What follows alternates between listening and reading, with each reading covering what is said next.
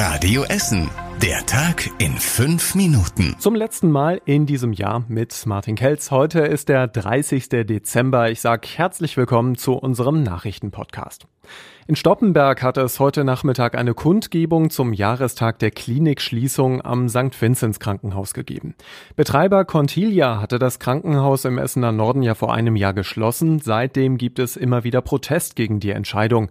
Eine Bürgerinitiative macht sich Sorgen um die Gesundheitsversorgung. Viele haben erst heute Nachmittag von der Aktion erfahren und sich spontan angeschlossen.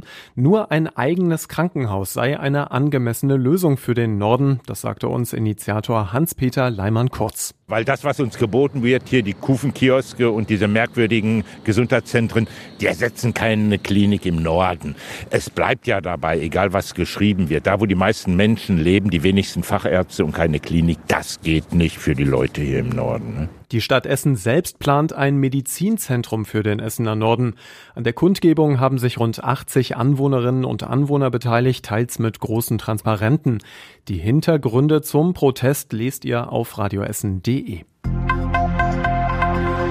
Größere Messeveranstaltungen in ganz Nordrhein-Westfalen sind nach einer Entscheidung des Gesundheitsministeriums in Düsseldorf abgesagt worden. Und auch die Messe Essen muss offenbar umplanen. Eine Sprecherin hat auf Radio Essen Anfrage gesagt, die Messe sei jetzt im engen Austausch mit der Essener Stadtverwaltung und mit den betroffenen Gastveranstaltern und die Situation werde da noch ganz genau untersucht. Anfang Januar sind in unserer Stadt etwa die Baumesse und die Hochzeitsmesse im Terminkalender. Eine Gartenbauausstellung ist seitens der Messe schon selbst verschoben worden auf den Juni. Die größte betroffene Ausstellung, das ist die Messe Boot in Düsseldorf. Bei den christlichen Kirchen in Essen wird insbesondere mit Blick auf die Corona-Pandemie auf das Jahr 2021 zurückgeguckt. Bischof Franz Josef Overbeck sprach von einem schweren Jahr in der katholischen Kirche.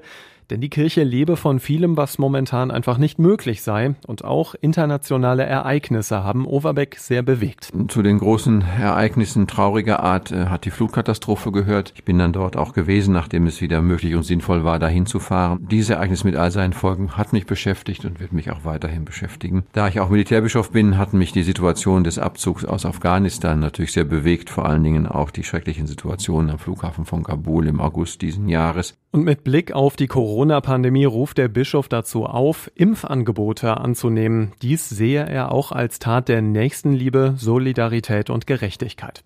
Die evangelische Superintendentin Marion Greve in Essen hebt hervor, dass die Gemeinden trotz der Pandemie kreative Möglichkeiten genutzt hätten, sich zu organisieren. Das war schwer. Es gab aber Telefongottesdienste. Es gab gespannte Wäscheleien vor der Kirchtür, an der sich Menschen ihre Botschaften abholen konnten. Also es gab eine Menge. Es gab viel Outdoor für Kinder und Jugendliche. Ganz ausführlich gucken wir auf das Kirchenjahr 2021 online auf radioessen.de und auch am Sonntag in unserem Kirchenmagazin Himmel und Essen ab 8 Uhr hier bei uns im Radio Essen Programm. Fast ein Jahr nach der Silvesterrandale in Altenessen hat immer noch kein Prozess angefangen.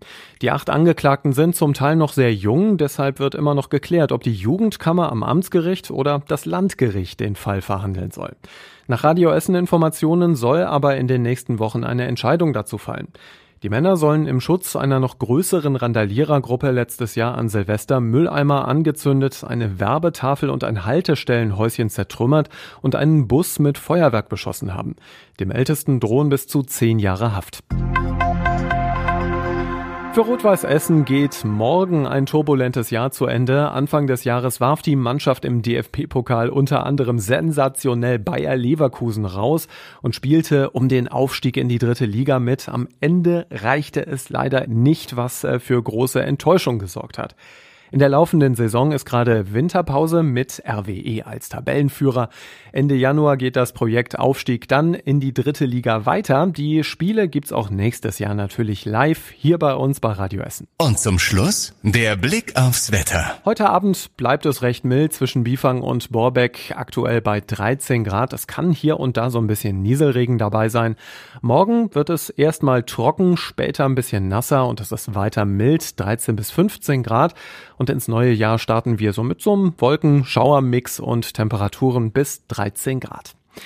Jetzt wünschen wir euch einen guten Start in das neue Jahr 2022. Natürlich wieder mit 365 neuen Tagen, etwas weniger neuen Ausgaben vom Tag in fünf Minuten. Den gibt's immer montags bis freitags.